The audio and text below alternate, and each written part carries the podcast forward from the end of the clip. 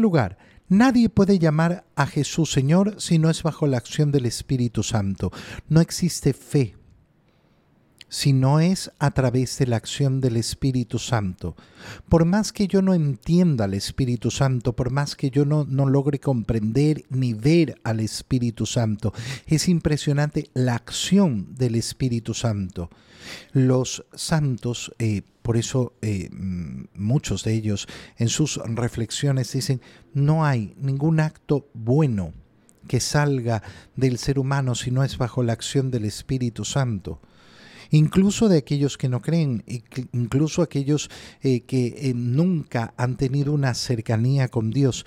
Todo, todo lo bueno que sale de mi corazón es bajo la acción del Espíritu Santo. Y esta idea es muy importante. ¿Por qué? Porque si yo logro profundizarla, si yo logro entenderla, entonces voy a sacar de mí la soberbia a la que me pueden llevar eh, las buenas acciones. Ay, es que yo soy tan bueno, ay, es que yo... Mira, sin la acción del Espíritu Santo no harías nada bueno, absolutamente nada bueno. Si no fuera por la acción del Espíritu Santo, no nacería en nosotros eh, ningún sentimiento de humanidad ni siquiera de esa caridad mínima de preocuparse por los demás seres humanos. ¿Por qué?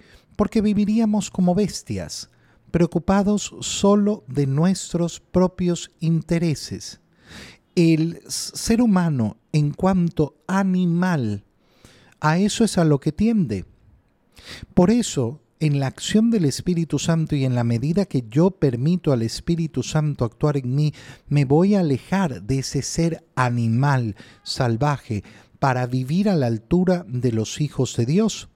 Y en segundo lugar, San Pablo dice, los dones, los dones son diferentes, el Espíritu es el mismo.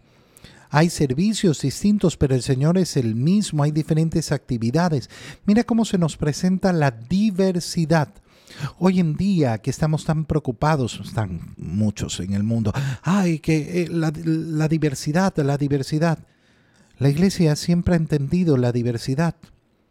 Siempre ha entendido la diversidad y la ha respetado, entendiendo que en esa diversidad de los seres humanos actúa el único Dios, el mismo y único Dios.